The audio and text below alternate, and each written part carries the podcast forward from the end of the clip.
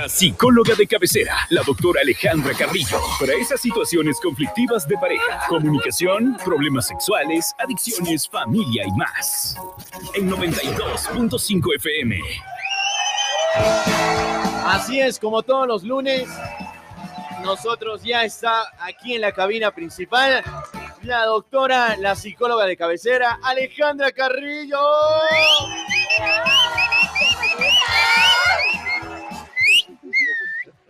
Días, chicos. Esa es la emoción. A ustedes siempre que vengo acá me, me dejan emocionada el resto de la semana.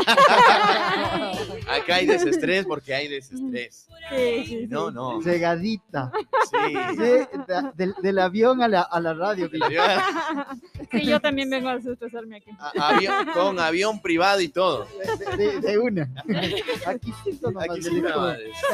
Doc, ¿de qué vamos a hablar el día de hoy? ¿Cuál es el tema que los vamos a informar a todos nuestros radioescuchas? Bueno, hoy día quiero topar un tema que realmente no lo hemos hecho y que hay veces da un poco de miedo, ¿no? Pero creo que es súper importante para que nosotros podamos seguir adelante. Entonces vamos a hablar de cómo ser generadores de cambios con nosotros mismos, cómo transformar nuestra vida, cómo tener herramientas para salir de los problemas. Doc, cuando hablamos de generadores de cambio, ¿seríamos nosotros ser esa parte de, o ser nosotros mismos que digamos, vamos a cambiar, tenemos esa autoestima alto? Sí, bueno, acuérdense que la semana anterior estábamos hablando justo de lo que es el amor propio, ¿no? De hacer Claro. cosas. Y claro, cuando salí de la radio, varios amigos también, eh, entre ellos mi hermano siempre que nos escucha. Un saludo al Juan. Hola. Eh, eh, justamente hablábamos de que el tema fue, que el tema, me decían que el tema estuvo muy bueno porque la mayoría no sabemos cómo, cómo amarnos nosotros mismos, ¿no? Claro. Cómo- y que eran cosas tan sencillas y que les había servido mucho. Entonces, bueno, justo eh, en relación a eso, quería también topar este tema esta semana, porque justo cambiar nuestra vida, transformarnos nosotros mismos, tiene que ver mucho con el amor propio, con la intención de cambio que nosotros tenemos.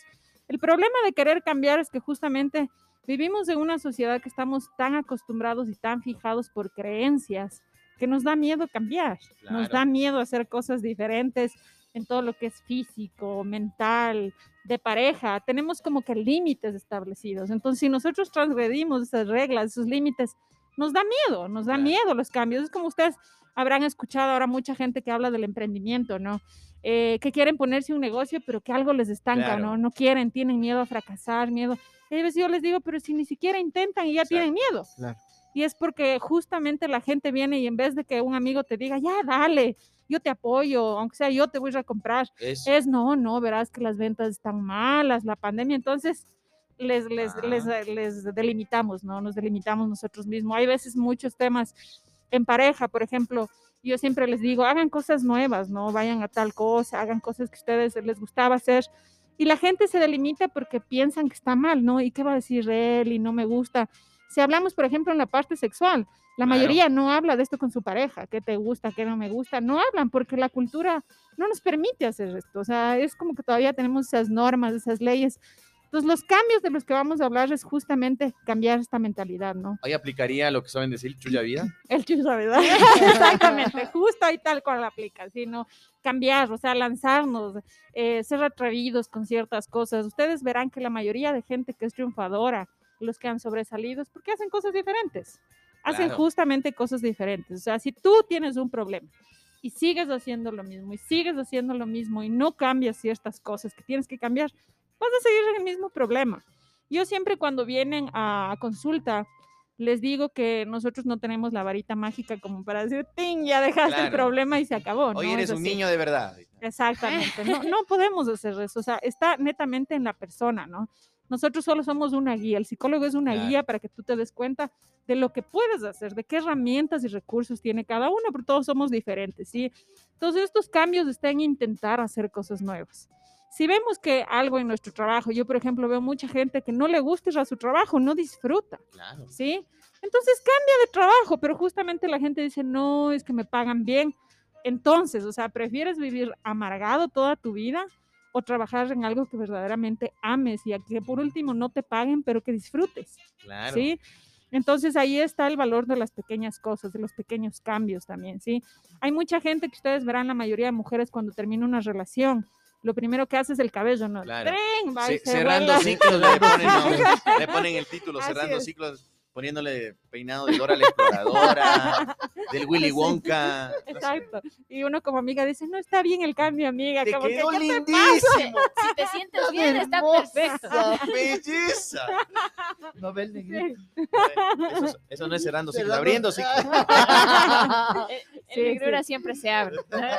Entonces, justamente es porque las personas eh, queremos hacer un cambio, pero la sociedad nos impone. Hay veces no lo logramos porque ustedes verán mucho que en las casas hay veces que, por ejemplo, un niño hace algo diferente y la mamá es, no, no hagas eso porque te van a decir tal cosa. Claro. ¿Qué hacemos? Le frenamos. Le limitamos. Sí, yo me acuerdo, creo que sí les comenté alguna vez que yo a mi hijita le disfrazé del hombre araña, porque le encanta. Y creo que casi me matan, porque todo el mundo decía que era disfraz de hombre. De hombre. Y yo decía, pues si a ella le gusta el hombre araña, ¿qué de malo tiene si es Claro. mujer? O sea, le gusta, porque le gusta que, que lanza sus, sus cosas, o sea, le encanta. Si le el hombre araña, la mujer aruña. Agarra. Sí. Pero si yo le hubiera dicho, no, anda y cámbiate, porque eso es de hombres, entonces yo ya le impongo Claro. algo de que Claro. la sociedad nos impone, ¿sí? Aquí vivimos ahora con, con la libertad de expresión y todo lo que es la mala feminidad también, ¿sí? Eh, de que las mujeres ahora podemos hacer lo mismo que los hombres, ¿no? Y yo estoy de acuerdo, apoyo total, pero siempre y cuando también tengamos nuestro rol de mujer, ¿sí? Porque hay mujeres que por decir los hombres son infieles, no todos, obviamente, y las mujeres quieren hacer lo mismo, ¿sí? Entonces, eso no es una feminidad bien expresada. Una buena feminidad es trabajar igual, eh, podernos comprar las cosas que nosotros también deseemos. Entonces, eso va a ser un nuevo cambio, ¿no?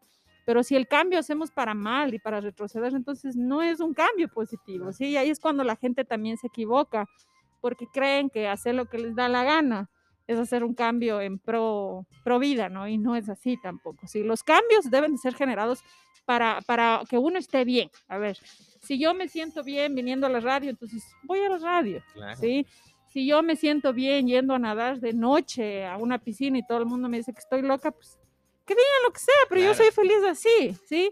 Pero la gente no tiene que tener este miedo de literal lanzarse y hacer cosas que verdaderamente les guste, ¿sí? Ah. Entonces hay que invitar a que la gente deje ese miedo a un lado y así como uno se ama a uno mismo, aventurarse a hacer cosas nuevas, ¿sí? Aventurarse a hacer cosas que querían hacer. Si una persona está súper estresada toda la semana y el fin de semana tienen oportunidad y alguna vez quisieron ir a un volcán, algo, Claro. vayan, vayan. Claro. Si les hace feliz pasear un perro y toda la semana pasaron súper estresados, Sáquele al perro.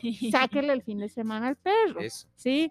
Si ustedes ven que, que con un hijo le encanta ver una película y que eso les desestresa, pónganse, den un tiempo para sus hijos y Claro. ver una película. Sino que todo el mundo se, es mucho, no es que tengo que trabajar, tengo que hacer esto, pero también necesitamos hacer cambios pro nosotros, o sea, para nuestra vida, para establecer, para estar bien con nuestra pareja, conmigo mismo, con nuestros hijos y con nuestros amigos. Yo justamente decía que hay veces que también necesitamos tiempo para nosotros compartiendo con la gente que queremos, amigos, ¿sí? A mí siempre me preguntan las esposas, ¿no?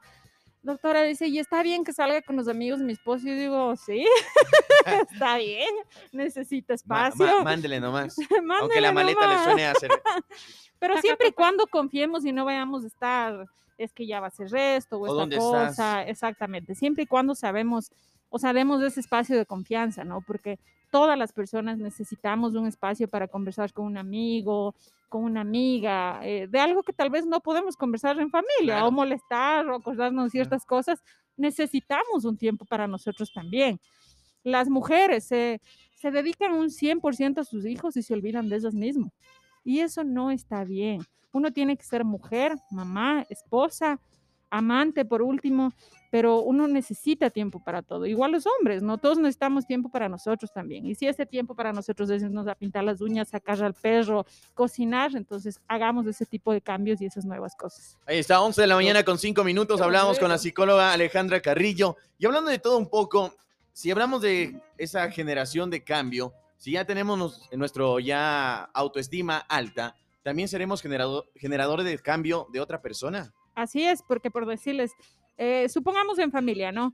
Si yo, a mi hija le encanta ver las películas y yo me acuesto a ver con es una película y hago canguil, entonces ella va a estar feliz, ¿no? Y obviamente el que, el que va a ser, el que va a darse cuenta de esta felicidad y vamos a estar de buen genio, el más cercano va a ser mi esposo, Claro. en este Claro. caso, ¿no? Entonces yo soy generadora de otros cambios, ¿sí?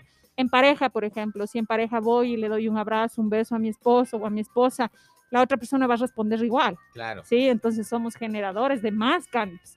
El problema es que tenemos miedo a cambiar. Como él no me abraza, yo tampoco le abrazo. Como él no me manda un detalle, yo tampoco. Como él no es cariñoso, yo tampoco.